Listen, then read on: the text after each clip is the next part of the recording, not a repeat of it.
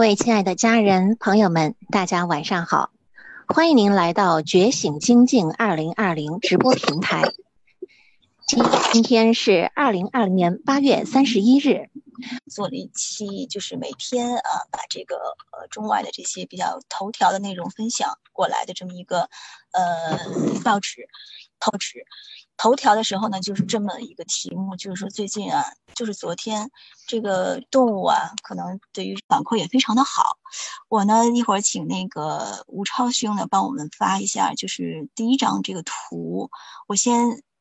跟大家分享一下，这个是什么呢？对了，那有些可能是啊没办法，就是人又多，但是就要做好这个口罩啊、防护呀这方面。那从来这世界都是一体两面，它不可能有一个。完全完全的绝对的好与坏是与非，所以我们就是从中间得到一些人让大家舒适健康的这么一个过程。那么素食啊辟谷也是让我们能够得到提升和进，就是让健康的这么一个方式和方法。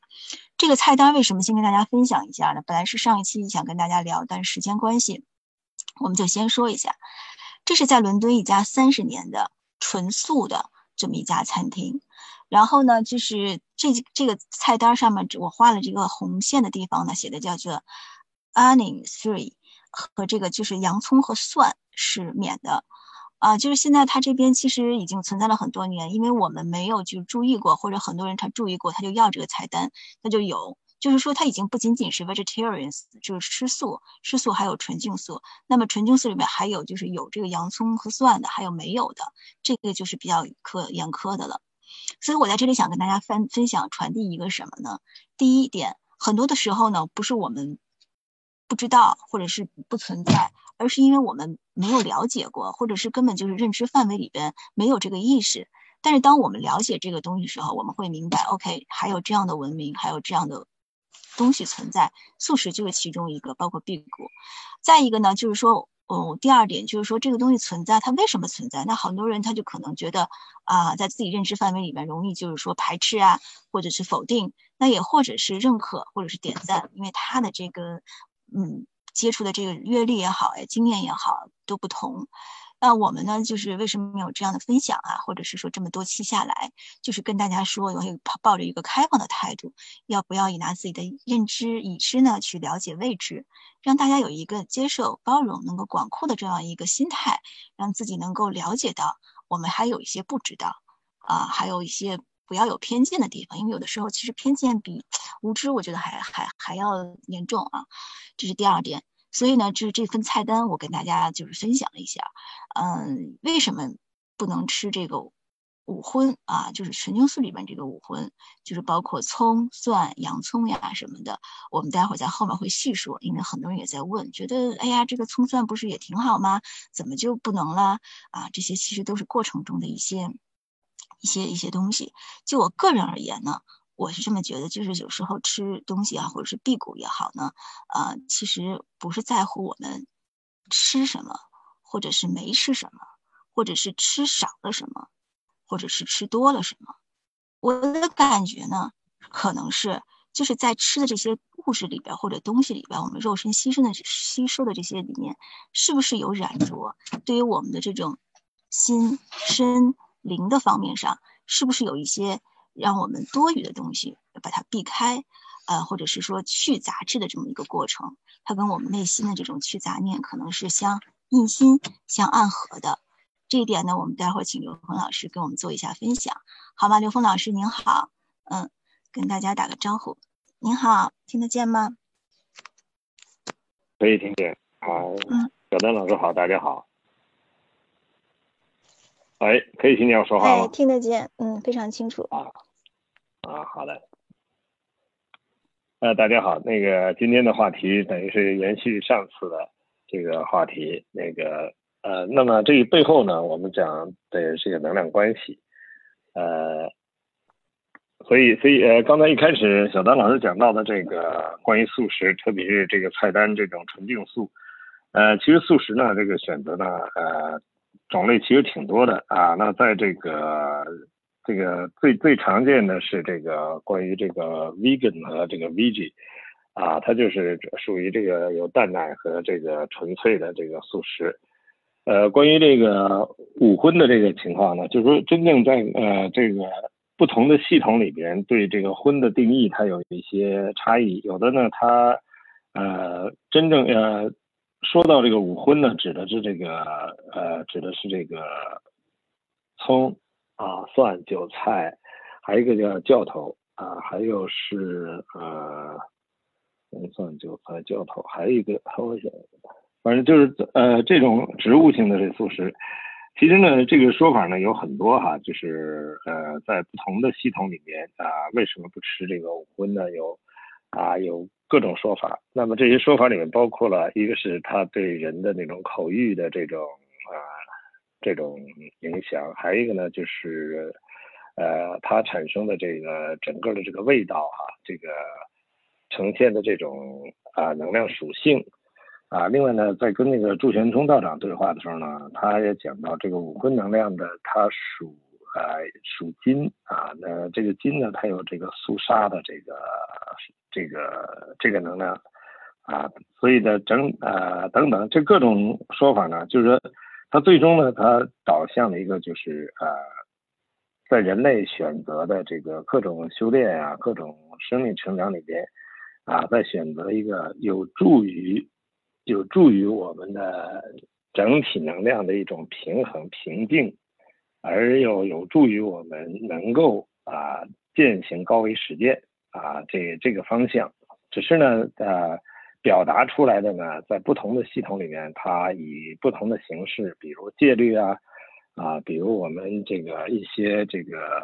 呃修炼的这种各种活动啊，饮食的选择呀等等。其实这些都是在为这个我们说的这个高维实践啊做的一些呃铺垫，或者它需要的一些基础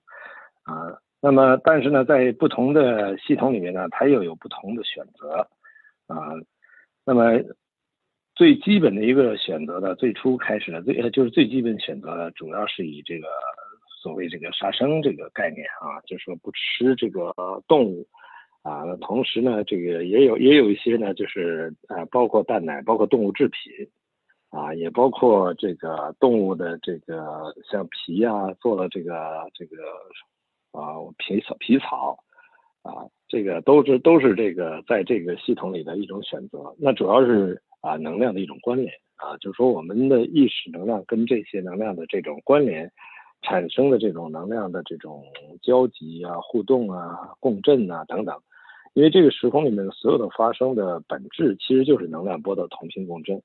啊，那同频共振呢，它它既是发生的基础，同时啊，它也是这个一切存在的啊这个基础，也是这个能量纠缠的基础，啊，所谓能量纠缠，就是说从我们执念开始形成了这个认知啊，对于认知的这种固化啊，形成了这个。跟我们内在啊的这个通透的这个自由能量之间的障碍啊，所以这样的话呢，就被称之为业啊，被称之为罪啊等等。那么，其实只要是认知，其实都是障碍啊。所以呢，这个对认知的执着呢，有的时候呢，它它会形成我们在整个这个系统中的那个这个我们跟内在连接的通道上的这个屏障。啊，那，所以我们经常在这个过程中呢，往往有一种替代的啊，替代的次第啊，就是用一些呃相对维度高的这种认知来替代啊这种低维度的，就是呃低层次的认知。我经常举一个例子，就用一张纸挡在眼前的时候，就是我们用二维的啊这个障碍挡在眼前的时候呢，我们就看不到三维啊，我们的认知建构在三维的时候呢，我们就看不到四维。啊，其实其实整个空间的这个比喻，就是说我们的低层认知、表层认知的这个体系，会障碍我们深层的这个认知体系，因为我们人习惯于从我们这个三维眼耳鼻舌身啊所看到的、所感受到这个世界，作为一个对宇宙、对生命的一种理解的起点。那这个起点呢，我们把它称之为从下往上啊，去去获得我们的内在的智慧。那但是呢，在这个呃，在一啊，比如像大乘修炼这块呢，它是从整体宇宙啊整体宇宙来看这个所有存在的时候，它是反过来，它是从上往下在看整体宇宙。那在整从上往下看的时候呢，啊，它能够看到所有存在的这个内在能量关系，啊，或者它能能够能够照见啊，因为从下往上呢，我们把它称之为观，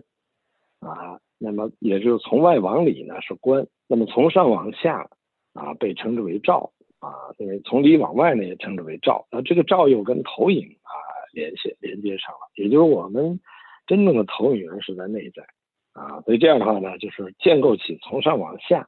啊，照见整个空间存在的这个能量关系的话，啊，那么也就是在《心经》里面专门强调了一个叫照见五蕴皆空，啊，他从上往下看到了所有存在，他的这种啊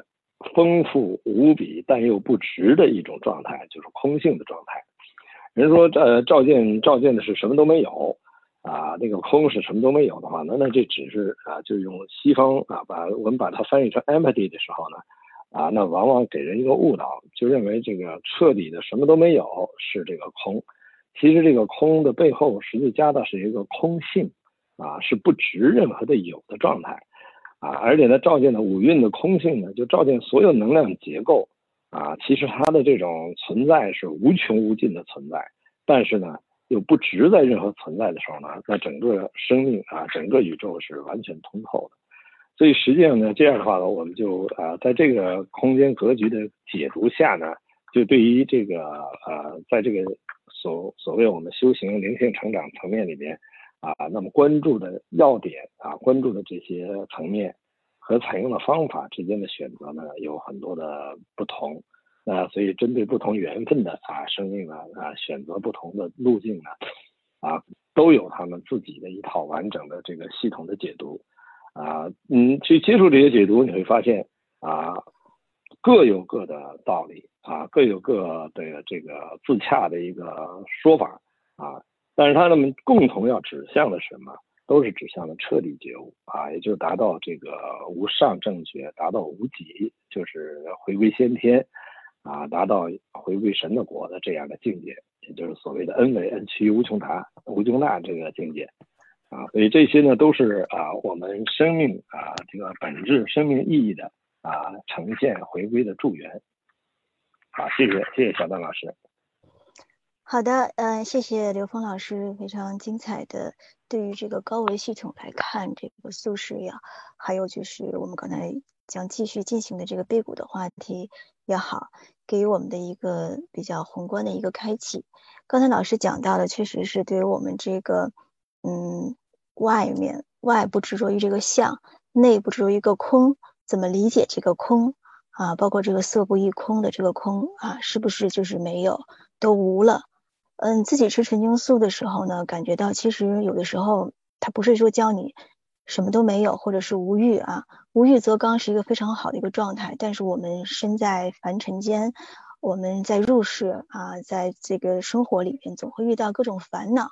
我自己感觉就是吃素，或者是纯净素，或者是打坐辟谷，它是让你对于这个欲，是让你在有欲的，因为这个欲也好，业也好，缘也好，这三个词啊，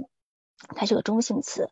它有善缘，有孽缘，有这个非常好的这个。叫什么欲望？这个希望它没有问题，但是就是说如何能够驾驭这个欲，我觉得这是需要智慧的。我们通过各种途径啊，到彼岸能看到这个非常壮美好的状态，有很多条，就是这个船，我们选择了哪一种的状态，这是我们的认知，还有我们的这个心性，还有我们的选择来决定的。那么对于这个欲而言呢，我我感觉应该是说，让我们能够驾驭这个这个欲，嗯，在有欲的情况下。啊，就无和有的转换过程中，我们怎么能够不为这个物所役，不为欲所牵领，能够自己能够驾驭它？那么这个心就是需要定。那怎么修这个定呢？之前刘老师讲过，它有五境啊，这个境也是总结的非常的全面了。它有一个境界，有一个镜面啊，它是有次第的。待会可以就是在我们重温一下。他们修干净，修清净，觉得就是。在讲这个素的时候，去东西方啊，我因为现在在西方待的时间会多一点，我也是在观察中，我感觉呢，他们有这么一句话啊，就是之前也聊过，What you eat, what you are，还有 What you buy, what you are，就是你买什么你就是什么，你选择什么，那你这个人就是什么，呃，吃什么也是什么，就包括我们创作画家呀、作家写东西的话啊，这个言及肉身，人就是人品，就是从作品中回来，它一定是合一的一个过程。说到这个合一了啊，我觉得其实我最近的一个感感触啊，也是跟大家分享一下。在修什么？我们在修的过程中，实际上就是这个和的这个过程。因为一呢，它可能就是一个得一万事毕，它是道生一，生二，生三，生万物。那么呢，其实本身人的状态，它就是可能就是在这样子的一种 一种状态，只是有的时候我们会不小心或者是无名无形中给它分离了。所以我们为什么老说知行合一？我们让它在一块儿，和什么？怎么和啊？和什么身心灵在一块合在一起了？怎么合？那可能我们通过一些啊，也算是捷径吧。其实是没有捷径的。但是呢，每个人像刚才刘红老师说，他有自己的这个门道，或者是渠道啊，或者是道理来达到。所以为什么大家会对这个呃辟谷感觉的很神秘呀？想认知啊，或者是素食为什么要吃？我们就是在通过这么一个一个半小时左右的这种时空里边。跟大家说一下，就是自己的感悟。因为刘红老师和我，我们都是好像从从从无到有，或者从有到无的一个转换。因为从原来都是酒肉不欢的，到一下现在突然就是吃纯净素了。我觉得本身也是能够有一些啊经验和教训，或者是给大家借鉴的。这是我们就是选择这个主题的初衷之一。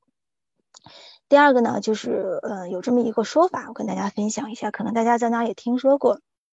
说什么呢？食肉者啊，勇敢而悍；食骨者智慧而强；食气者神明而寿；不食者啊，不死而生。我给大家解释一下啊，因为西方的人来说，好像吃肉啊、吃奶酪很很多，你会感觉到这样。但是现在西方也在转变嘛，大势所趋啊，尤其伦敦、英国成了全世界食素比较多的，包括美国也是。啊，刚才我们举了这个菜单的这个例子。呃，包括一个疫情呢，也是让我们整个对这个野生动物、对动物啊，对这个人与自然的关系进行一个大的反思。食肉者勇敢而悍是什么意思啊？一般感觉到就是吃的人好像都是挺啊生猛啊莽撞，也不能说莽撞吧，这样反正咱们就是这么一说啊，内蒙可能多一些。原来小时候也是在草原多吃肉，吃的多啊，不明理嘛，那时候也爱吃。那么持古者叫智慧而强，这个很好理解啊。你你说东方说比西方人感觉好像，啊这个道也是，包括孔子啊这些圣人们的东西，可能到现在西方也在学习，觉得可能有智慧而强。这这段话是古文，就是怎么能经典里边我抽出来的，说食气者啊神明而寿，神清气明的这个意思而长寿，这个可能就聊到这个辟谷。待会儿可能我们会引申，我请刘老师聊一下他辟谷的感觉。嗯，我不做多过多展开啊，因为咱们就把这几句话先聊一下。还有就是不食者啊，不死而明而神，就是说你什么都不吃了啊，就像刚才说的，那他这个就成神。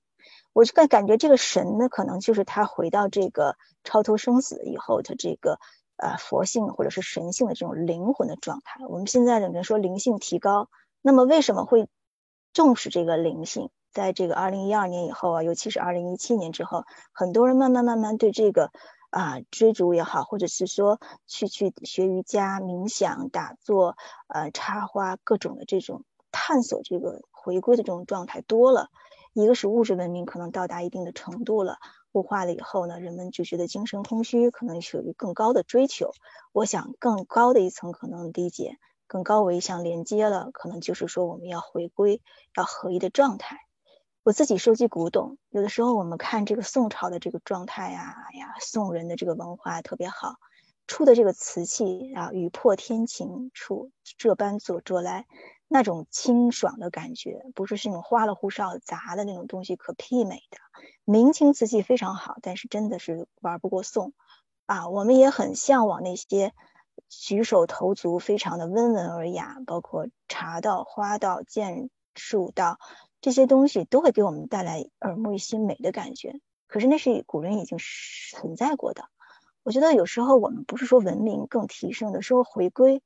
说创新，那我们把过去那些东西能够传承下来，能够重新认识，不是说我们进步了，是我们活得有点糙了，所以现在又慢慢的变细了，这个过程又开始去去追寻了，去去重读了，我觉得它是一个好的状态。但是怎么能够把这些东西运用在我们的言行里边、行为举止？我觉得这是一个很大的功课和课题，而不是有形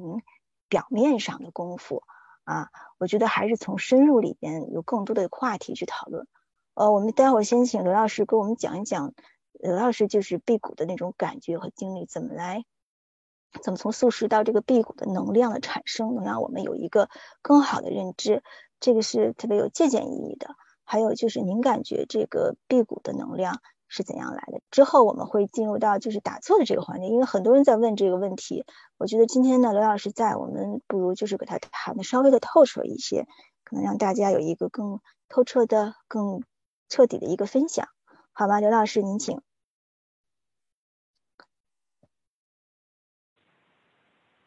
呃，谢谢小丹老师。呃。呃，其实刚才小丹老师这段话里面的这个信息量其实蛮大的，涉及的面儿啊也非常广。那最后归结到的问题就是我们要探讨就是辟谷的感觉与认知，还有一个就是关于能量和打坐。呃，这一下就把我们今天这个话题的主题给呃呈现出来了哈。那这里面呢一开始其实呃做了一些铺垫哈。第一呢就是关于这个所谓的欲。啊，还有这个圆，还有叶的这些啊内在的这种能量系统的特征哈，呃，其实这个玉呢，呃，从这个讲的比较透的啊，呃，实际上在那个《道德经》里边讲的非常的通透哈。他说呢，呃，那么当然在翻译上呢，这个这个《得道经》里边讲到的是恒有欲啊，那么在这个。啊，恒无欲，恒有欲，而这个在这个《道德经》里叫常有欲而常无欲，其实它那背后的它有共同的一个指向啊。那但是呢，就是说它呃表达的那个强度会有一些差异。这里面特别清晰的告诉我们一个很很强烈的概念，就是说恒无欲啊是干嘛呢？是观妙，是以观其妙啊。什么叫观妙？啊，我们知道什么是妙有啊？这个对于二维来讲，啊，三维的有是妙有，就是投影原理的有是妙有啊。对于四三维来讲，四维的有是妙有啊。所以你空掉二维，你得三维妙有啊。你空掉三维得四维妙有，所以这就是我们又呃经常提到这个玄的概念哈。玄就是高维，就是不同维度的意思啊。那你的玄之又玄，就不断的提升维度，你得到的。啊，就是更多的妙有，这叫众妙之门。这个众妙是指的是什么呢？是指的不同维度上的妙啊。所以呢，这个这样我们就知道，无欲以观其妙，就是那这个欲是什么呢？欲实际是能量的共振啊，就是执念啊。当我们开始执念的时候呢，这个能量就开始持续叠加。一个能量波啊是自由的，两个能量波叠加在一起，它就会显。呈现呈现出能量的共振，这个共振呢，在这个到了三维的时候，就是两个螺旋的共振，就是纠缠啊。那么到高维的时候呢，借三维的这种描述呢，继续表达出一种概念，又叫纠缠啊。所以是所谓量子纠缠，它指的就是这个能量波的这种相互作用啊。这种相互作用呢，其实就是这个欲的啊原初就是这么回事。当你开始执念的时候，你就开始生这个所谓的欲。当你随这个欲的时候呢，那出现的是能量波的纠缠越来越复杂，而这个复杂呢，它是在同一个维度上的，所以你在同一个维度上的能量波的纠缠越复杂，那你超越这个维度的呃这个障碍就越深，就越强烈，啊，你难度就越大啊，所以这里边就知道这个欲的本质，从能量角度讲它是什么东西啊，它是这么个。所以在中文里面表达这个欲呢，表达的也很有意思。它是一个山谷的谷，一个亏欠的欠，啊，因为你一旦走到了这个持续纠缠、持续共振、持续使事物变得复杂的这个空间状态的时候，你的在这个能量的横向发展啊，你会无限的去延伸去发展，而且在这里面不断的去啊，这个就像搭积木，它塌了以后你再搭起来，塌了再搭起来，就完反复无常啊，反复无限的去做。就像我们人类呃整个地球这个智慧生命，在这个三维的智慧生命啊多多次被毁灭，然后多次的被搭起来，啊就是这么个概念啊。为什么呢被毁灭呢？就是因为它这个这个三维的这个能量的这个结构，所有开始建构的这种能量啊，它往往它都是啊带有某种偏性的啊一种啊能量结构。这种偏性能量结构发展到一定境一定程度。它跟这个纯粹自然能量之间，它是啊会产生这个抵触和和这什么，或者说对自然能量这种偏性啊，自然能量自身就会来平衡掉这种偏性啊，所以这个所有的能量就跟那个呃，就这完全符合这个阴阳啊这种平衡的概念啊，你的阳盛的时候呢，它阴肯定也盛，只是这个阳盛的阴盛的这种平衡关系啊，是一个啊自然发生的。啊，不是这个，不是我们这个人为能够最终左右的。人只是在能够局部在有一个阶段里边，你可能能够啊集聚焦啊集结某一个能量属性，让它啊产生啊很大的偏性。所以呢，这个玉呢这个字呢，就是构成一个是永远亏欠的山谷，它一边是个欠，一边是个山谷。就你随随着玉走的话，那你就是越来越复杂，就在这个时空能量上越来越复杂。其实这个这个空间的这种复杂性，并不仅仅限于三维啊。我我认识一个这个师傅哈，他带了很多徒弟，他的这套这套这套功法哈，挺厉害的啊，功能性挺强啊。他所谓是可以给人负能量加能量啊，他有过一些，他也有一些测试哈。这个测试就是，比如像把胳膊伸起来，然后你伸起这一个平伸这一只胳膊的这一只脚。啊，这一侧的脚，你你你悬空啊，就单单脚立地啊，那那没有给他所谓没有给他赋能的人呢，你一摁这胳膊，这人就就歪过来了。哎，你给他他所谓给赋过能以后呢，这个人你摁他这胳膊，他的力量他自己都觉得他他他的那个那个这个抵抵抗这个这个外外边这个这个影响他的压力呢，能能量更强了的感觉。他用这种实验。来做这种所谓赋能前后的这种，哎，他的弟子都会做这件事情。同时呢，还有他的这个还有一些啊，比如说赌石啊，他的弟子都能训练出这个赌石的这种功能。所谓赌石什么意思？就是我们那个那个所谓的这个玉啊什么这个，它它的外面本来是一个包在一个呃一个糙很糙的表面的石头的里边，它它才能什么？那赌石就是。整一堆石头来，嗯，这里面有的是有的是里边是有玉的啊，有宝石的或者有翡翠的，那有的呢，它它是没有，就是一块石头，然后他给你标一个平均价，这个价其实呢，呃，比石头当然值钱了啊，比如一个石头不值钱吧，它可能标个一百块钱两百块钱啊，但是你要赌对了呢，那你就赚就赚到了，可能你这里面有这个，它它就我说的意思就是它有很多功能，你知道吧？它它练出了很多功能。那但是呢，这个呃，他们就在这个方面去 开始给人治病啊，去做一些啊这些什么啊现实中的一些事情啊。我们讲所谓的在服务众生。那后来呢，我们见面呢，其实他也是那个看了《开启高维智慧》以后，突然明白了一件事情。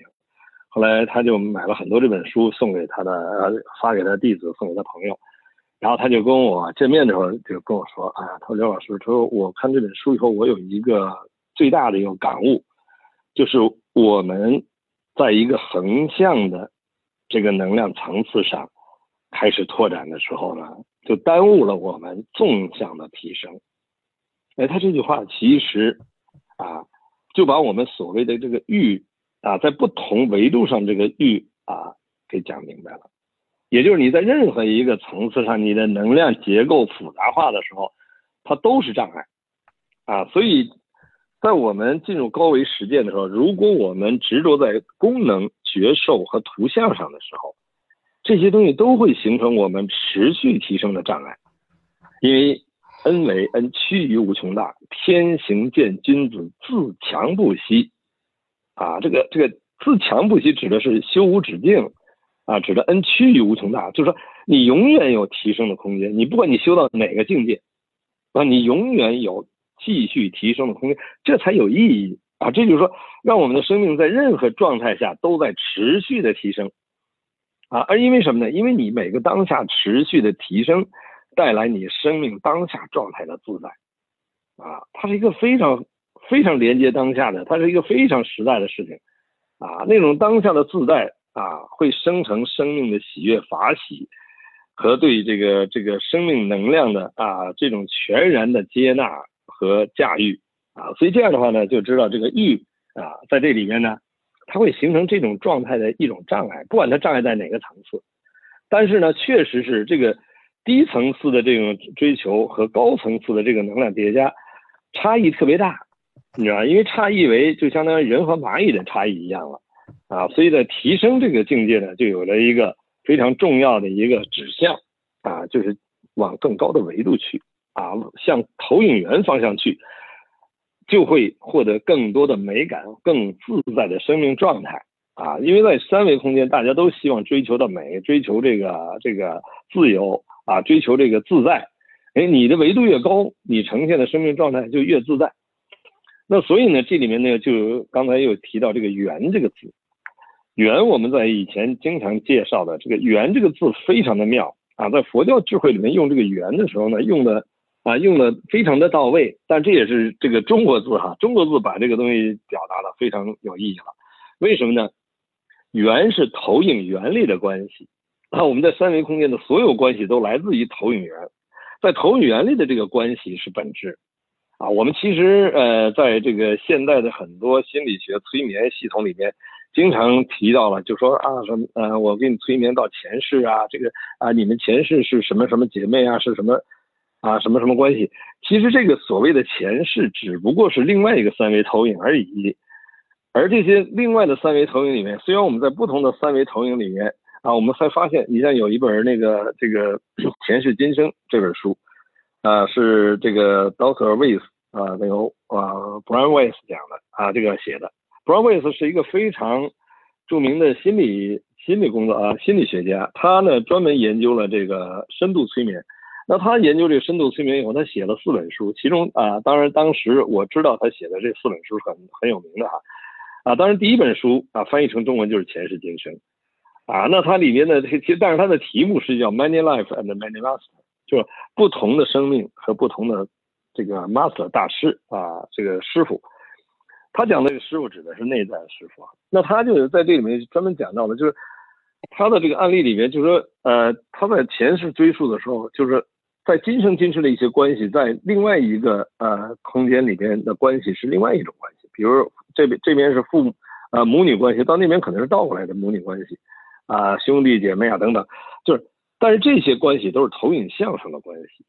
他们在投影源里边的关系已经是，已经不是在我们三维认知的这种亲情的表达表象的关系，也不是只是亲情啊，不，只是在三维的这种性别关系上了，不是的，它在投影源里面是去掉了这个三维的这些概念，但是它有了内在的关联，这个内在投影原理的关系被称之为圆，就像我这个手。啊，我从三维投影到二维的话，我平着投影下去，五个手指头很清晰啊。但是我可以转动我的手啊，那我投影的像是不一样的。但是这个手的五个手指头在这个这个像上的关系啊，是固定的，是注定的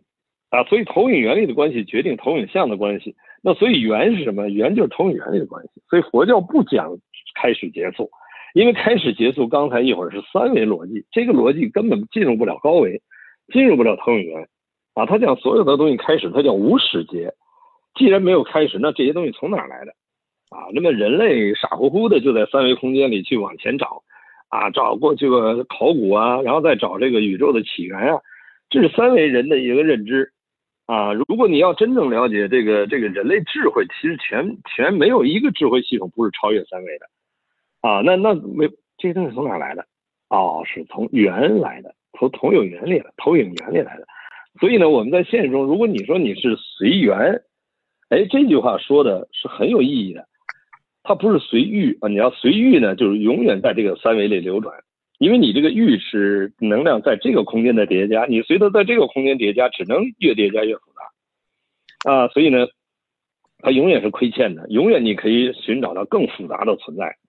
啊，就像我们搞科科学这个。发明也是啊，科学的这个产品也是。啊，我们把不同的东西叠加在一起，叠加的东西越来越复杂，就这种复杂构建了我们这个空间的密集的能量集结，啊，这些能量波密集的呈现在我们周围。你说手机这个东西里边，你说它有多少东西啊？啊，它不但有这个有形的零件的集结，它还有无形的软件的集结，还有由此而而由此而集结的这个空间信息的密集的一个终端在这儿。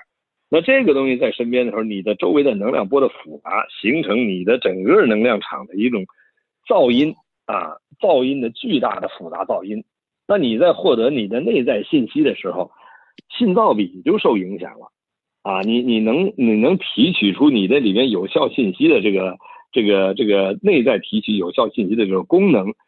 就被你周围能量场啊影响太大了啊。所以呢，这个随遇的结果就是你跟内在高维连接的障碍会大。那么随缘呢？它不是随业，因为缘在哪？缘在高维，所以真正的随缘是随高维的信息啊，这个呢就又不一样了。那么还一个呢，就是随业啊。什么叫业？就是投影源里边我们固着的啊那些，就是形成了我们执念而形成的那些认知，就随我们认知的这种状态叫随业啊。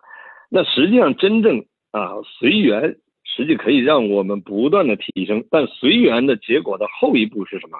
是化缘，啊，就转化缘，转化我们这种投影原理的这种关系，建构起一个啊共同提升，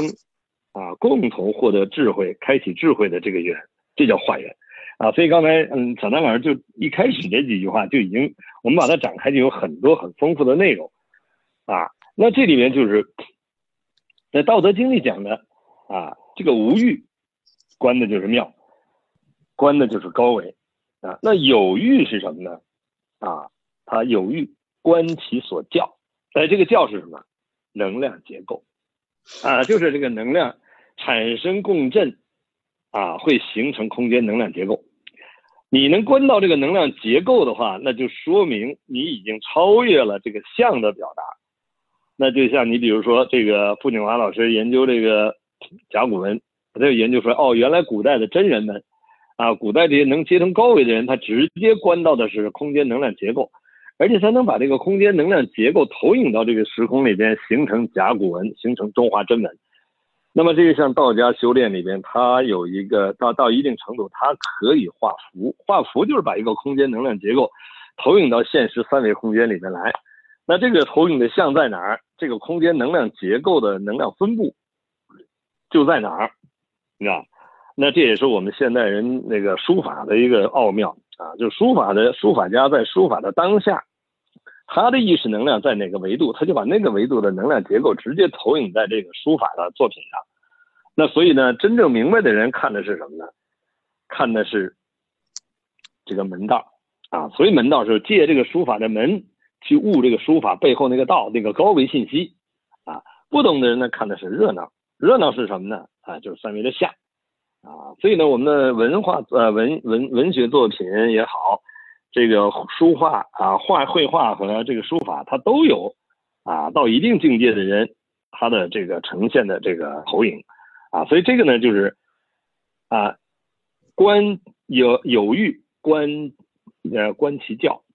就能够观到能量结构，那至于那个只能观到这个相的人呢，那就离这个境界就差很远了啊。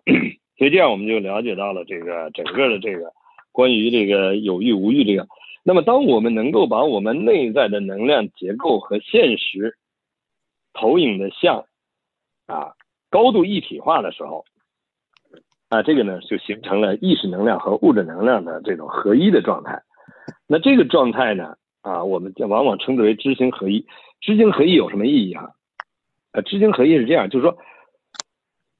呃，如果我们的这个在现实中遇到的所有的问题，或者我们面对这个问题的时候的啊，我们的起心动念对这个问题的解读和问题的化解之道，啊，是以知识来解决的时候，这个时候它就停留在这个事物能量的表象了，因为知识是智慧的投影。当我们能够通过我们啊内在的直觉和我们内在的第一感觉啊呈现跟现实的关联的时候，这个时候就是我们的认知和投影的投影源和投影像直接连在一起。这时候你就能够通过像去发现投影原理的认知的功课是什么，也就是认知障碍是什么。因为所有认知都是障碍，所以知行合一给了我们一个通透的了解我们自己内在认知的这个机会。你你真正的关到你的认知的时候，你才有可能去颠覆这个认知。啊，这叫什么意思呢？啊，因为所有认知都是障碍。啊，所以知行合一是悟后起修的根本。啊，你悟后起修的时候，你才能够让你的那个认知和现实完全啊。关联起来，当你关联起来的时候呢，你就有觉，你就能够读懂这道题，你就有可能完成这道题，你就知道那个认知啊，它对你生命的障啊，对你慧命或者对你的智慧的障碍是什么了啊？所以这就达到了一个所谓的意识能量和物质能量和谐于当下的时候，我们才有机会去超越我们意识能量啊内在认知的障碍。那么超越的这个方法有很多。啊，所以呢，能够让我们不断的去跟内在关联啊，回归内在高维的通道，被称之为什么呢？被称之为法门啊。对，所以很多这个现实中的法门有很多，但是佛教系统里面给出了一个特别特别涵盖性的答案，叫什么呢？叫佛法八万四千门。那很多人说这八万四千为什么是这么个数呢？其实它指的是什么？指的是无穷多，就是所有的存在都是法门，都是悟道的法门。啊，这个，所以呢，这个这就告诉我们，啊，在道家思想里边，我们就理解了什么叫法法通道，术术含道。啊，就世间无有一法不通道。那这个法门体现在什么呢？啊，它体现在了这个因有八万四千尘劳。什么叫尘劳？啊，就是烦恼。就是我们在尘间，就在低维空间里边，我们执着的这些各种各样的呈现的认知执念啊，但是每一种执念，在突破那个执念的当下，突破那个认知当下，都可以跟内在圆满的智慧去关联啊，所以呢，这个每一种尘劳都是智慧的这个啊机缘啊，得智慧的机缘，这都是法门了啊，所以这个就是有了这么一个呃铺垫以后，我们再去看。啊，关于这个这个呃，我们的实物啊，修炼打坐啊，他们都在做什么，就能更更多的明白，它都是啊，建立高维实验条件，让我们啊回归我们的高维空间的这种生命状态境界。那呃，刚才小丹老师专门讲的这四句话呃，很精彩啊。他说：“食肉者勇而悍啊，这个呃，食骨者智而强啊，食气者呃，神明而寿。”啊，不食者不死而神。呃，其实呢，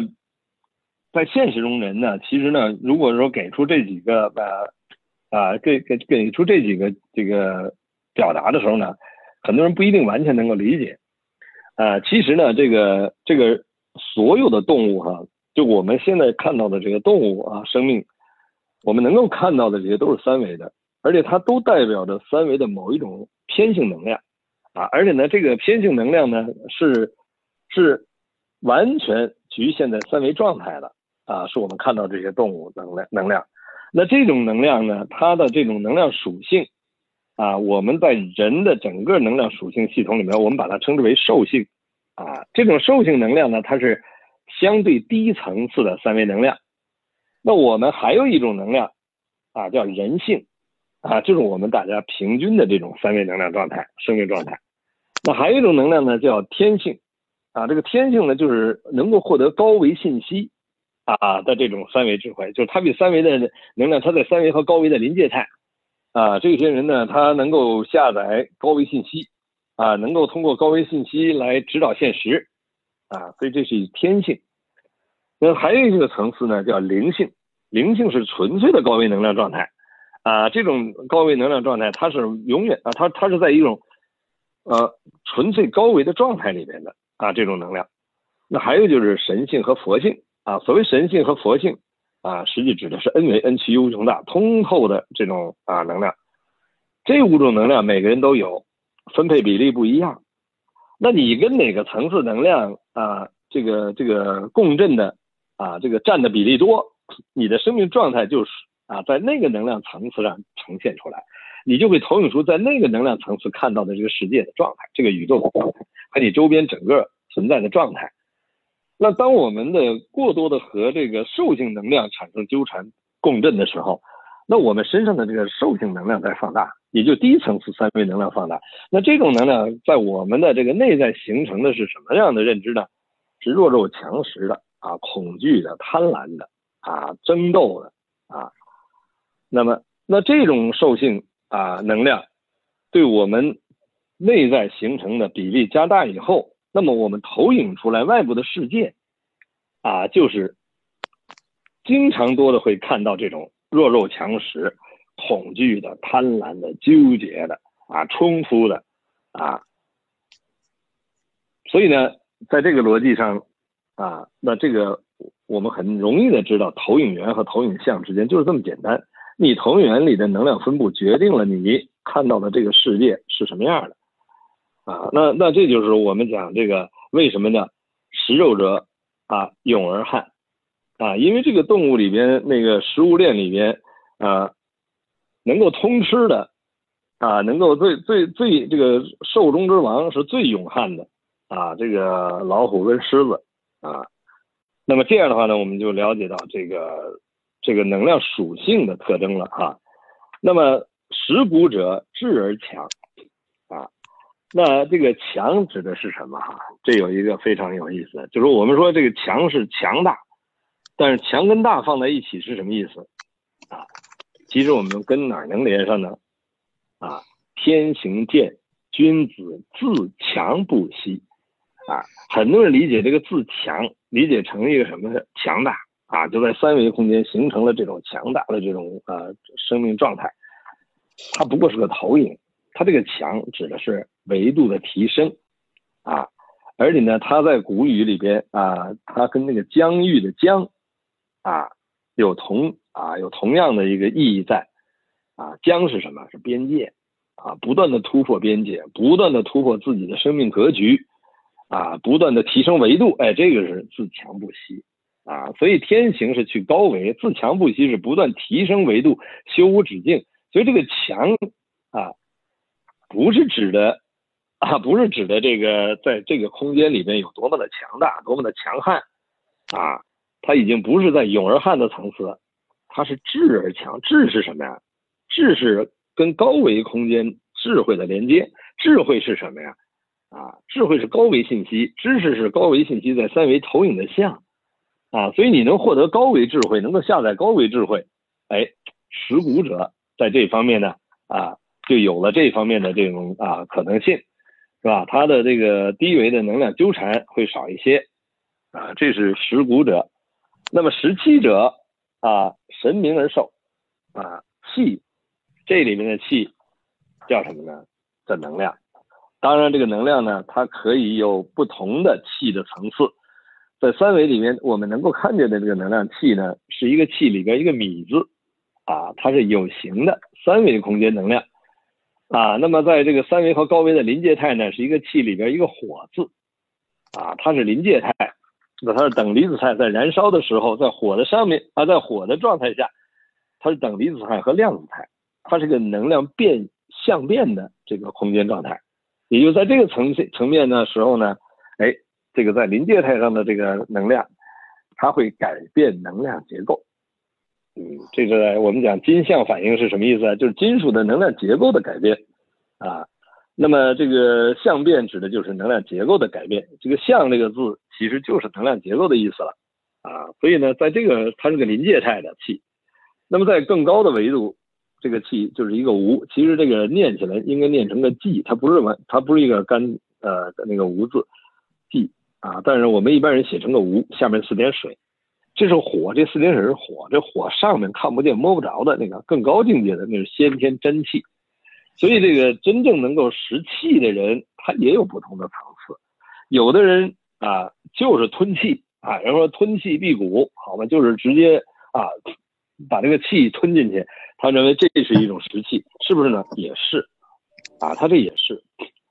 啊。那么这个后面我们会跟大家介绍这个关于呃服气啊，服气辟谷和所谓吞气啊。其实服气跟吞气哈，这有人把这个服气理解成就是吞气，可以吗？也可以，但是它那个跟那个服气的境界啊，它表达的范畴不一样啊，境界不同啊。那它神明而受啊，就是它的这个能量呢，它开启的啊是更自由的能量共振体系啊。那么最后呢叫不食啊，叫不死而神。其实呢，这个食呢到这儿啊说不食的这个食，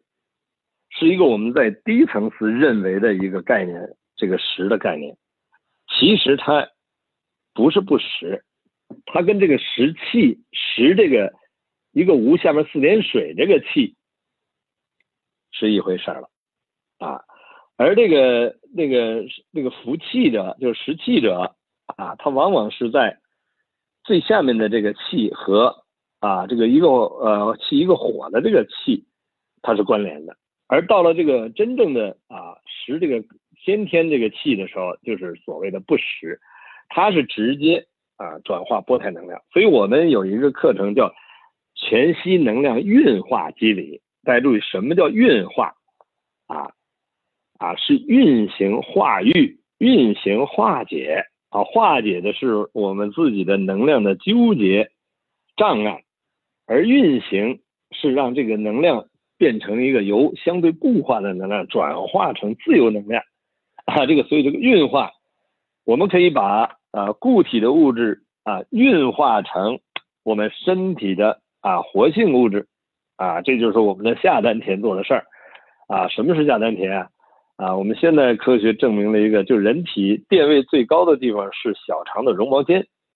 啊。那这个地方实际是小肠是个发电厂，是个把我们吃进去的固体物质和液体物质转化成电能的一个地方啊。那这也是一种说法哈。那这个说法呢，它有它的逻辑自洽的地方，啊，因为呢，它是通过红血球来载载载这个电荷，啊，形成了整个的这个能量输送。红血球它不是细胞，因为它没有细胞核，它是个器官，它是个载流子，啊，所以形成了这么一个这个逻辑头，我们就知道，哦，原来下丹田这个地方就是小肠的这个这个一个能量中心的一个表达，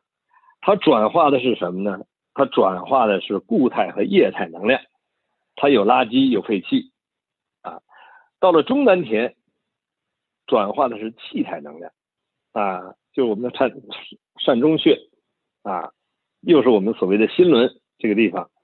它转化成气态能量，它是心肺功能所在这个空间，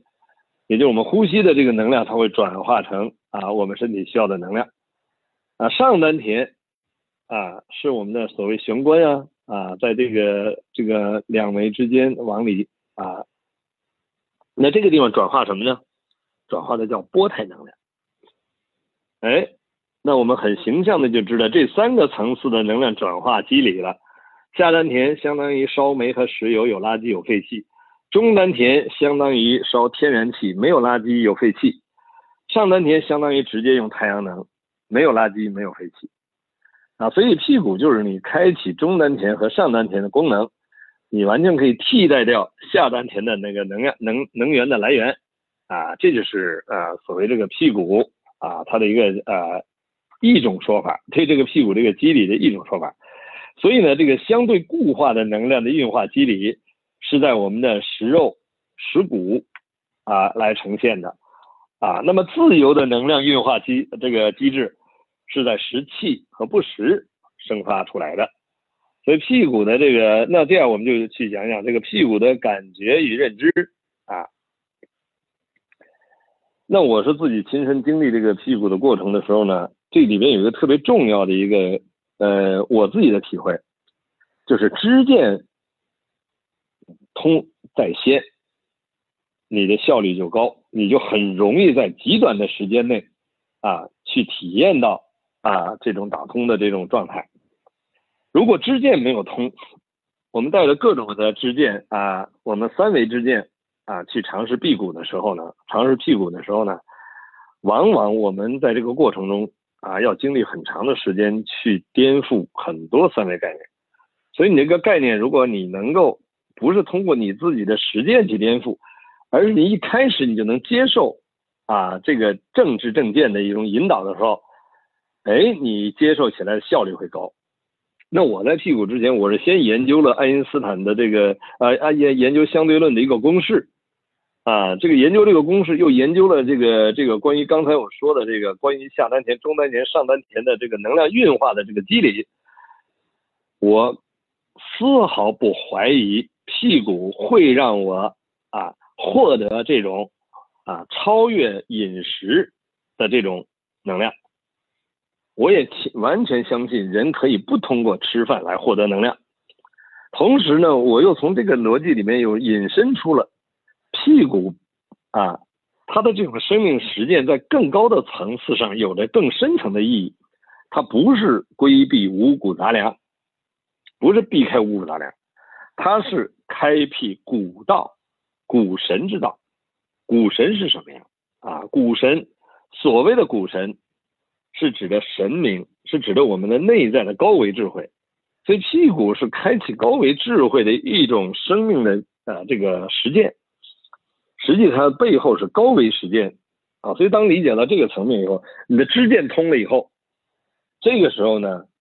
你在做任何一种屁股的修修炼的时候，你会把他的所有的啊这个要求，你都能理解为什么。他为什么让你做这个，为什么让你做那个？啊，你会知道它的这个原理是怎么回事了，然后你在这个过程中，你丝毫不怀疑。我们这所有的修炼的障碍，全部来自于我们在知见上的评判。你只要你在某个有限知见上对它产生评判的时候，或者产生质疑的时候，你的这个效率和效果马上就打折了啊！所以我呢一开始啊就把这个知见给梳理通了啊。那知见梳理通的时候呢，我就相信啊，这个宇宙空间能量的超光速宇宙能量波啊是可以驾驭。我们的这个生命能量，而且我们可以把一个超光速宇宙能量的这种呈现，把它投影到这个光速之下的这种能量存在中啊，或者把它载波，或者用它的调制我们的这个三维能量存在，形成我们三维需要的营养能量和物质。所以根本我们在三维空间了解的这个所谓的营养啊这些东西。它不过是能量形成的不同啊，不同属性能量的像，呃，当你能够了解这些能量属性，你能够去运化不同的能量集结，形成这些我们需要的能量属性的存在的时候，那你要什么就有什么呀。那这里面背后还有一个支撑的概念，就是本自具足。就生命内在是本自具足，你完全可以啊，通过能量的运化去集结任何一种啊。需要呈现的能量状态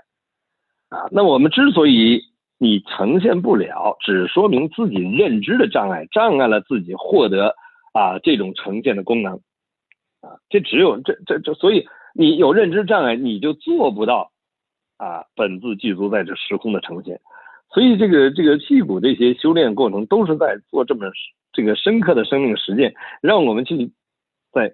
自己的身体上去看到自己认知的障碍，然后去颠覆它，啊，所以这样的话呢，就了解到这个整个的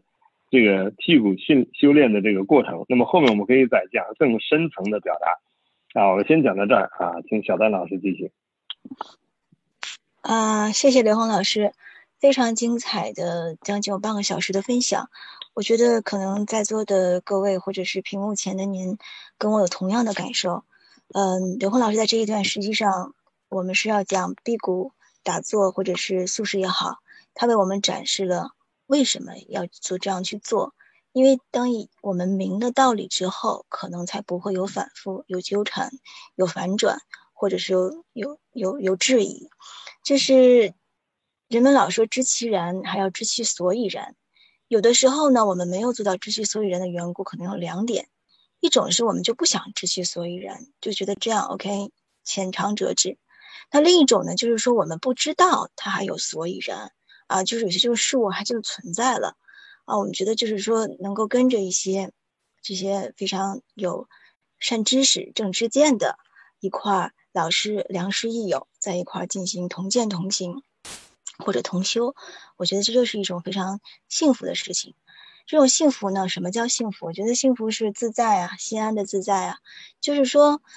有时候我们刚才提到有三点，我很用心啊，我就也跟大家分享一下。我们一块儿就是从。别人的这个话里边去，你看原来说是叫什么？读万卷书不如行万里路，行万里路不如就是与万个人谈话。那么与万个人谈话呢，不如有名师指路啊。名这个名不是说有，就是有名气的名。哎呀，不光有名气，有的名气的也不是非常明白的。那么就是有这种明白的老师，或者是我们的同同行。比年龄大、年龄小的都是我们的老师，他跟这个，嗯，生理啊、心理，它都是相关联的。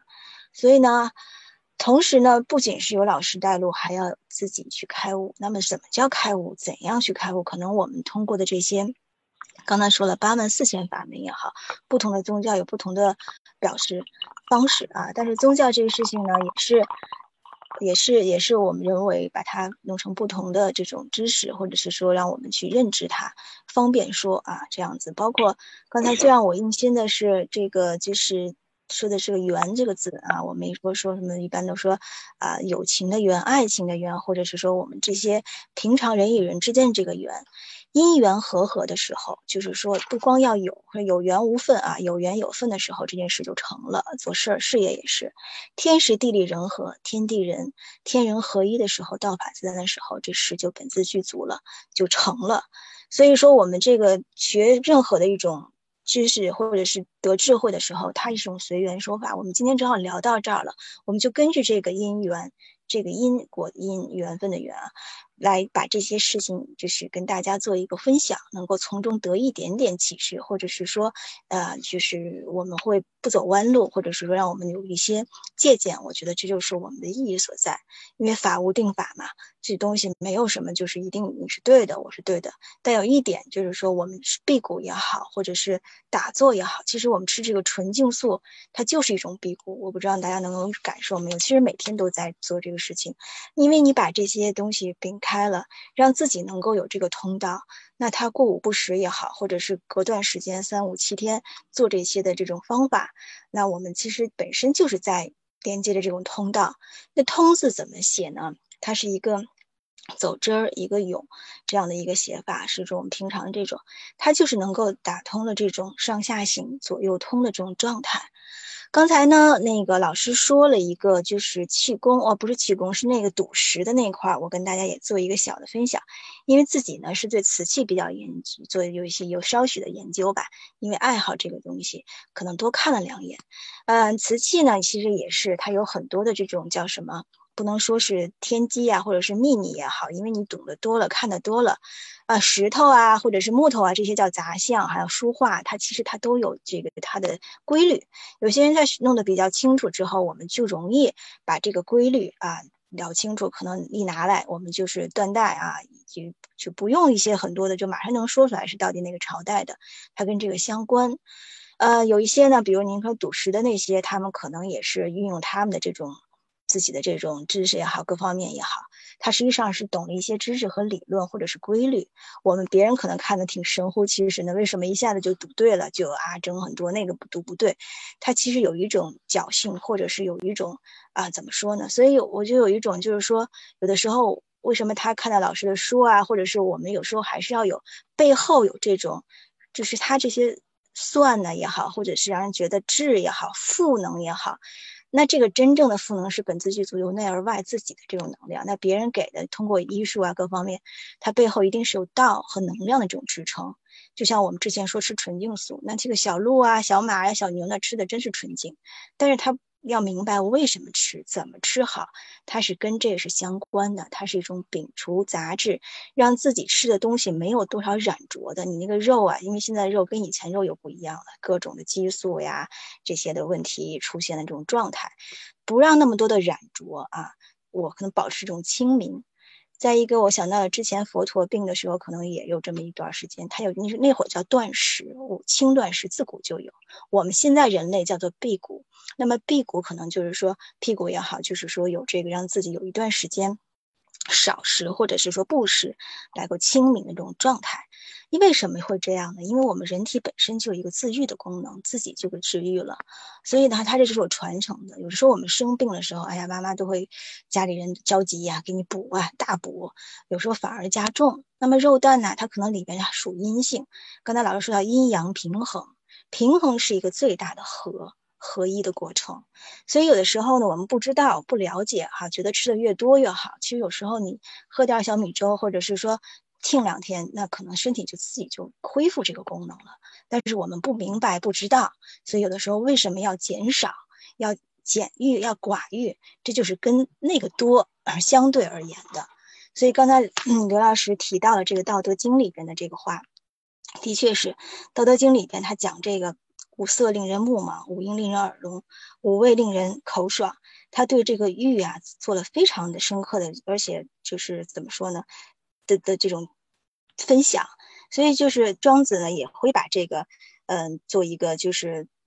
怎么说呢继续的延伸，就是说是欲深者天机浅，就欲望太多，性灵毕竟会受到这种蒙蔽。所以老子也好，庄子要提倡就是收敛欲心，精神专注于内，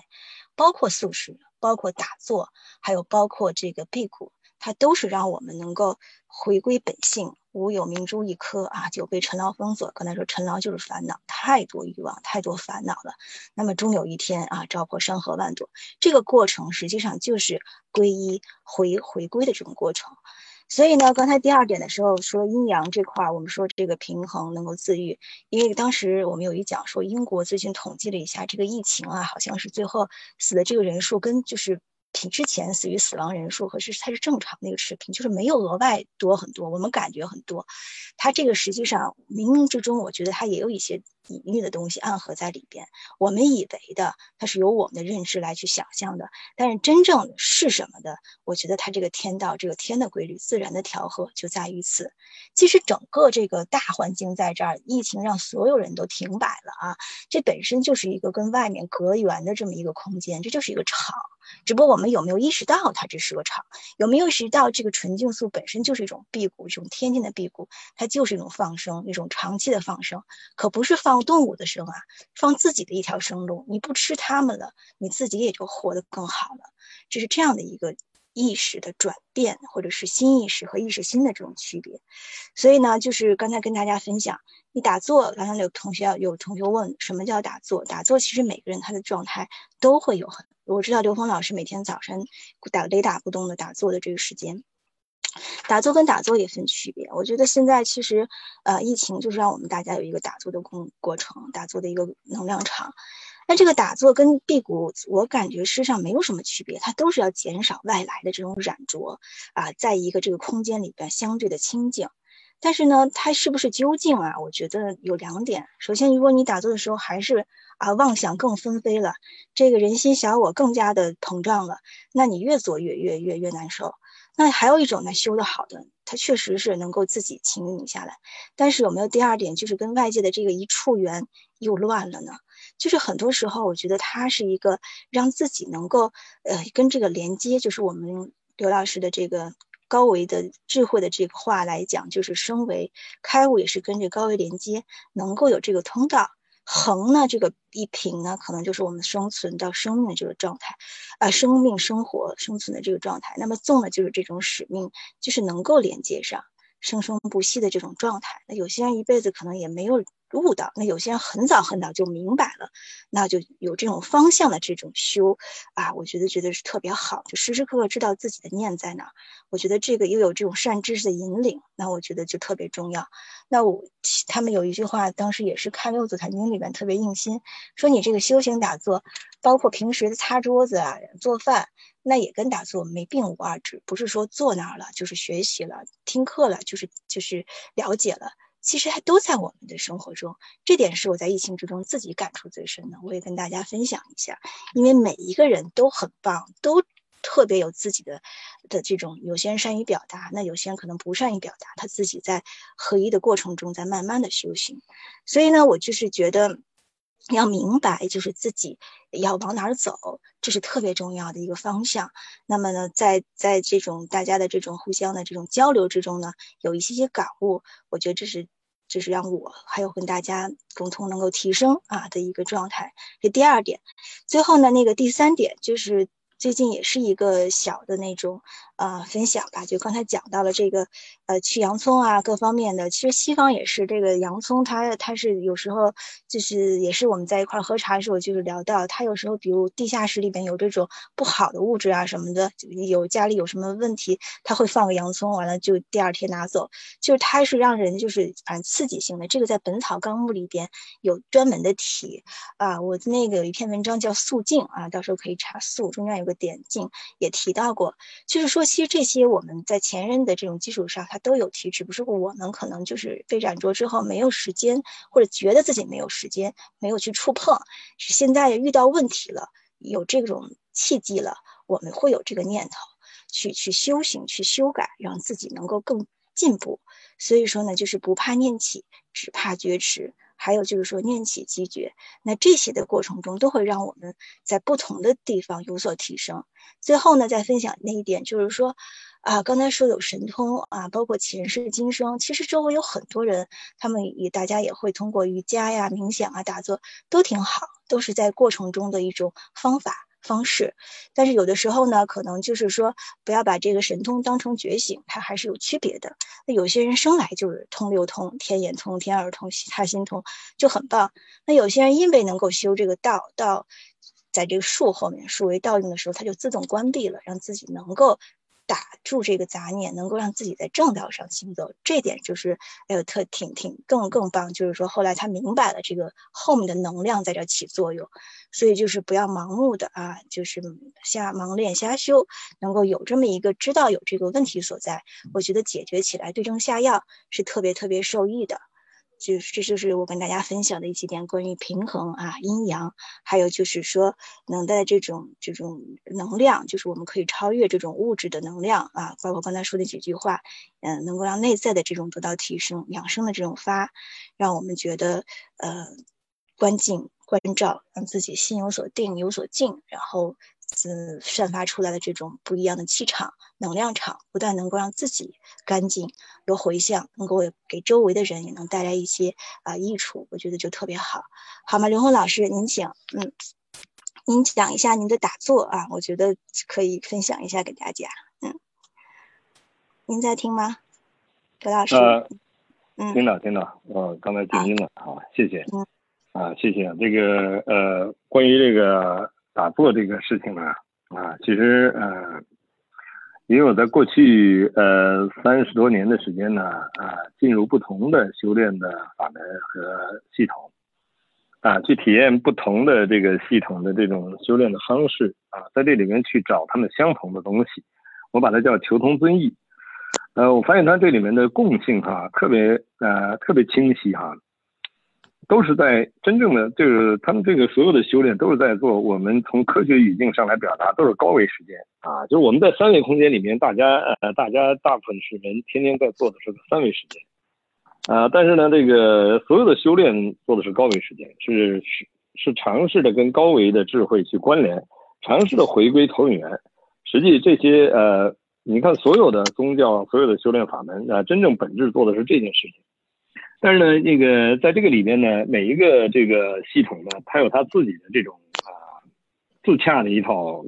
先有自洽的一套逻辑体系，同时呢，它也有它自己的一套次第的规范，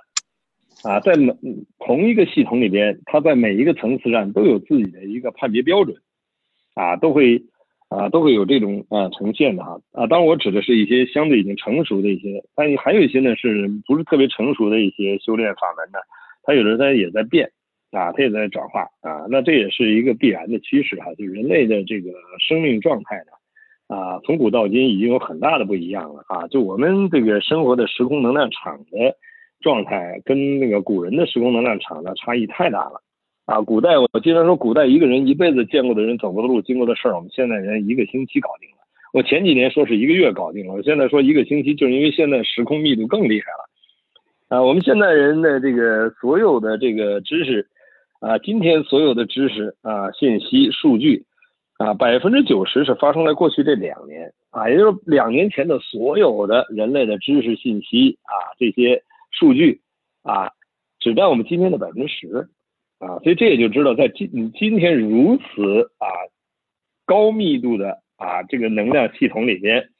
啊这个很多修炼的方法啊在这个时空里边呢啊需要啊你要想得到它的效果，它那那你需要真正的去理解和建构起那个啊修炼和这个现在时空能量的这种这种关系啊，你得把这个关联想明白了。啊，所以呢，没你你关联不明白的时候呢，你去模仿他的那个方式，可能你根本达不到那个效果了啊？为什么？因为整个场域不一样，因为高维实践它是时空场，它不只是一个这个这个动作，不是只是一个形式，它必须把你的整个高维和三维的这个那个能量和这个在三维空间的一些基本条件，它具备。为什么古人的修炼有的他要跑到这个山洞里面去啊？要闭关啊？要好长时间呢？啊，那为什么都要找人迹罕至的地方？啊，就你像古代，古代人人口密度还比现在要稀得多，他还要找那无人的地方呢。那我们现在你先找一个没人的地儿，那太难了，你知道所以呢，从这个角度来讲，就是说啊，回归在自然能量呢，它就比较接近我们的这种啊，跟我们内在那个先天最接近的状态。所以呃，这个修炼打坐的这个条件会很不一样。所以在这个过程呢，我在过去的过程中，那我就在找所有的这个修炼的方法啊，它有打坐，有站桩的，啊，有有有这个，还有很多嗯，跟不同的系统不一样的啊，有有这专门持咒的，持那个等等啊，诵经持咒等等很多啊，还有导引啊，啊，太极啊，这个瑜伽呀，啊，就所有这些高维实践啊，我们总结出来啊，就是要建构五个境。啊，五个境就是干净、平静啊、恭敬、镜子和境界啊，和或者境界和环境啊，都是同一个境啊。但是这个这个境里面包含了两层意思，一个是环境啊，你周围的境那个场场域环境能量场；一个呢就是境界，就你达到了哪个境界啊，它所呈现的生命状态不一样了。所以高维实践那打坐实际是建立高维实践条件的一种一种方法啊，是一种一种方式。那实际上呢，这个刚才小丹老师特别重要的提出来了。其实你到今天这个时空，如果你没有进入一个独立的法门，啊，这个独立的法门就是啊，我们说在传统系统里边有不同的宗教体系、不同的这个宗派，它有不同的修炼方法。如果你没有整个把生命跟那个独立的法门全部融合，那这个全部融合的方式在现实啊。有一种说法叫出家，那这个出家只是一个看在别人眼里看是个形式，实际还有一种出家，它是没外显的形式，啊，它不一样，啊，他他他跟凡人之间没有一个像这个这个佛教出家的那种状态，但是呢，他是把他的整个生命全然投入到一个法门的修修炼上去，啊，这样的话他一门深入，啊，这个实现他的这个生命的合一。啊，因为什么呢？你在一门深入的时候，你就你天天做的所有事情都跟你的这个这个法门的修炼的要求是和一致的。你建构了一个曾经有人按照这个系统修炼成就成功的这么一个次第啊，这么一个通道去走啊，这是初始间法啊，这是我们所谓的初始间法。那么大部分人啊，我们今天在这坐着听课啊，听听我们聊天的人，大部分人。不是选择了一个初始间法，而是选择了一个在现实中的这个修炼方法。但如果我们在现实中，我们选择了一个初时间法去修炼的时候呢，我们出现一种生命状态叫什么呢？叫二。什么叫二呢？就是你在现实中做事的时候啊，你现实行住坐卧做事啊，跟人打交道的时候呢，呃，很多人跟自己的那个修炼的那个状态不一样。只有你每天去啊做这个按照这个初世间法的这个方式来修炼的时候呢，哎，那个时候你觉得是在修炼，是在提升，或者等等等等，是在体验。那实际上呢，这个呢就出现了一个二，所以很多人在现实中修行的时候呢，他就很拧巴啊，就他的现实总是跟他的冲突之间是一个呃是是一个冲突的状态啊，他不是一个全然自在合一的状态。啊，所以呢，在入世的时候呢，啊，他只有一个要求，把每一个当下都跟高维实践关联起来。这就是个把这个打坐和现实的行住坐卧的所有的，包括接人待物，包括做事业，你能不能把这两件事变成一件事？哦，这个事情挑战就来了，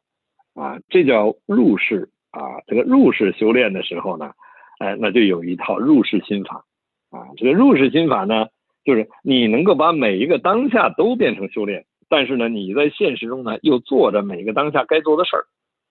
哎，这件事情就给每一个入世的人提出了一个非常重要的挑战啊，就你能不能啊把这个高维实践贯穿在每一个当下。这个时候才叫知行合一啊！你在这个知行合一的境界里边去入世修炼的时候呢，哎，你没有一刻不是在修炼。然后那个你知道那个修炼的所谓的道场啊、寺庙啊、佛堂啊、教堂啊在哪儿啊？在你自己内在。你看哪儿都像是教堂，你看哪儿都像是佛堂，你看哪儿都像是道场，因为你投影出来的所有的场域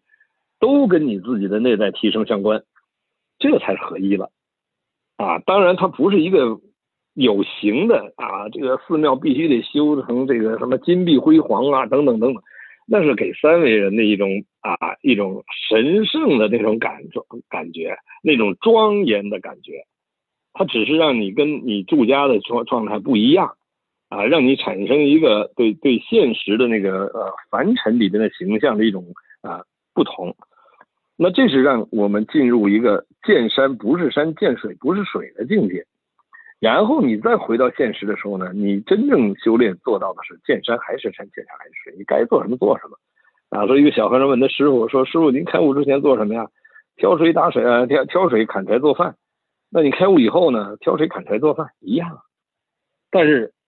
你做的事儿是一样的事儿，像是一样的，但你做事的意义不一样了。”因为你开悟以后，你会发现现实中没有一件事情不是自己内在认知投影出来的，而所有认知都是障碍，所以你就能在现实中做任何一件事情的时候，完成自己的生命功课，觉察自己的认知，颠覆自己的认知，哎，跟自己的内在进行关联。所以这个就是一个打坐的宏观的一个概念在这儿了。那至于在微观层次上的打坐，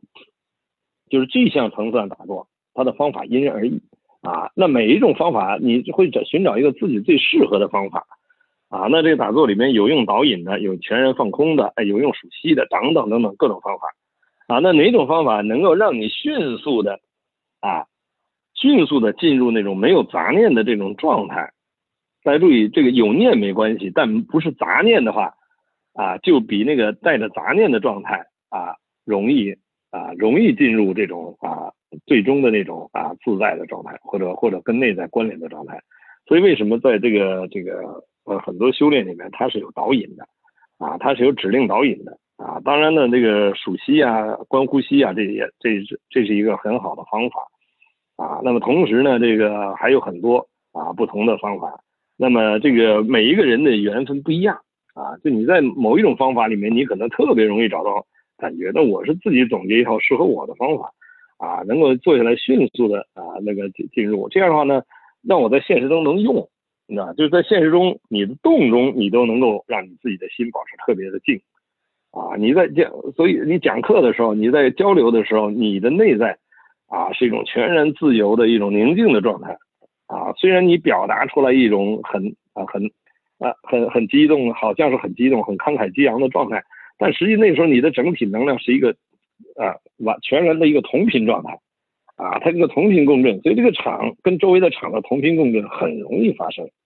啊，所以这就是啊，我们讲像包括我们在这个网上的这个课程系统，啊，就是完全的跟自己内在关联，啊，所以昨天呢，有一个朋友在跟我交流的时候就说起讲课，啊，等等等和讲课的效果，我说其实我从来不关注讲课的效果。我从来没有想把人家说明白的想法，因为我认为讲是给自己讲，是给自己别人给自己一个机会和自己内在就是同频共振，啊，至于这个共振的外在效果，只取决于自己的能量调制到了什么状态。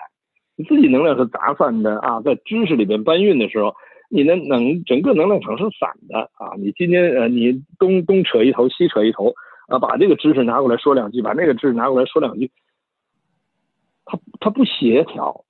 但是当你自己能合一的时候，那些东西它自然呈现，它需要的时候它自然就冒出来，你根本不用想，它自然流动出来的时候，哎，这个时候你能量是一体化的。所以打坐它有很多层面，它有一个往深层的高维实践，还有一个是调制能量的同频。啊，你能用一个指令啊，用一个导引去调整你的整个能量场，在一个同频和谐状态下，你以一念带万念，啊，这个时候呢，当这一念舍的时候呢，你自然就没有执，你自然就会跟啊啊高维去关联了。同时，我们还在这个过程中呢，跟现实关联呢，我们还有一些实践活动，比如像禅创，啊，禅创是在啊。宇宙人生最高境界指令引领之下，人生分阶段目标设定与达成，是在一种打坐跟高维连接状态下下载高维信息啊。所以呢，我们讲这个打坐是啊是这么一个逻辑关系啊。每个当下都可以打坐，都可以在这个状态之中啊。谢谢小丹老师，您继续。好的，谢谢刘峰老师。是这样的，就是我们也是谢谢给机会，让每一次就是给自己讲、给大家分享的时候，实际上它是一个同频共振、量子纠缠的感应的过程。我们的色香、色身香味触法的修炼的状态、提取的状态，所以它的能量的连接一定是与宇宙的源头活水，外不着于相，内不至于空。这种状态其实在是源源不断的流露的，而不是说我我们要说什么想说什么，因为跟刘梦老师的对话。都知道，团队也知道，我跟他也知道，我们从来 没有彩排，或者也不知道要讲什么，就是在过程中可能大家彼此启发吧。因为每个人都是都可以从他身上学到东西，每一个到您生活中的人，他都是给你带来一些课题，带来让自己提升的课题啊。与这个世界与他人无关，都是自己的内心的成像。所以刚才刘峰老师讲了说，嗯，出家啊，入世，其实像我们这样出国呀，或者是我们出差呀，或者是离开。父母终于走向社会的过程，它何尝不是一种出家的过程？只不过我们认知把那个出家在林子里边或者庙宇里边的那个出家当做出家，是一种出家的人的状态也不同。有些在修，在那儿修；有些在这儿修。所以呢，刘老跟我们感觉的都是一样的，就是说，在每一个当下的时刻，就是给自己一个状态的过程。所谓大隐隐于市嘛，啊，小隐隐于山林。所以做到物我两忘的时候，才是那个。最合一的状态，想象那种庙宇啊、庙堂，其实心中自己有桃花源。这个山水间，什么室外就是桃花源，都在自己的自己的水云间，都在自己的心间。我现在对这个不以物喜，不以己悲有了新的这种了解，真的是这样子啊。今天呢，八月三十一号，这个戴安娜之前也是。就是在法国是被撞了，这是英国的这个人民的王妃。按理说每到这个时候，这肯辛顿宫啊，就就摆了花儿啊。原来我经常在那跑步，今年可能疫情原因，我今年没有过去，它全都是花海。但是呢，就是人们以不同的方式去纪念这些人，可能啊停留生命停留在那个状态，但是他可能还会这样。每个人。的评判不一样，这个我们在第二讲生死时速第三讲跟刘红老师探讨过，可能他的生命坐标呢在那里呢就是结束了，可能就是在一种状态下功课完成了，然后是这样子，我们都会从中得到一些什么啊？今天不光是他啊，今年也是这个张载，就是写横曲四句的那个张载，一千年的这么一个。这么一个纪念啊，所以呢，他写的这个为天地立心，为生民立命，为往圣继绝学，为万世开太平的这句话，它也象征着这个文人或者是我们这古代的这种圣人呀，或者追寻的这个最高的理想境界和精神坐标。为什么一千多年过去了，还在，就是他的这种灵魂在永生啊？就我们刚才说石器也好是辟谷，不石器也好，它就是不灭。不灭的是什么呀？今生可能我们这个肉身是在这儿，我们吃什么喝什么，干什么，它可能还是在这上面。要超越它的话，就是不灭，就是合一，这种精神的这种流淌和传承。那戴安娜她也做了很多事情，所以人民会纪念她。我们从这些东西都会给我们以开启，所以呢，让我们就是跟这个自然共处，也是心怀敬畏的共处，浇灌自己的花儿。所以有的时候呢，我们能听到这些鸟语花香，让自己这个智慧的花园常开一些。能够啊，香别人送别人花的时候，自己手里也有余香。不光有我，还应该更无我。看到这些日月星辰、江河湖海，知道这个宇宙大和生命的卑微、时间的宝贵，一个半小时就过去了哈，所以我们才会有现在暂时的永远，相对的宁静，还有心安的自在。也谢谢大家啊，我们也请刘红老师我们总结，我们下次再会啊，感谢你们的聆听，好，谢谢。好的，谢谢小丹老师。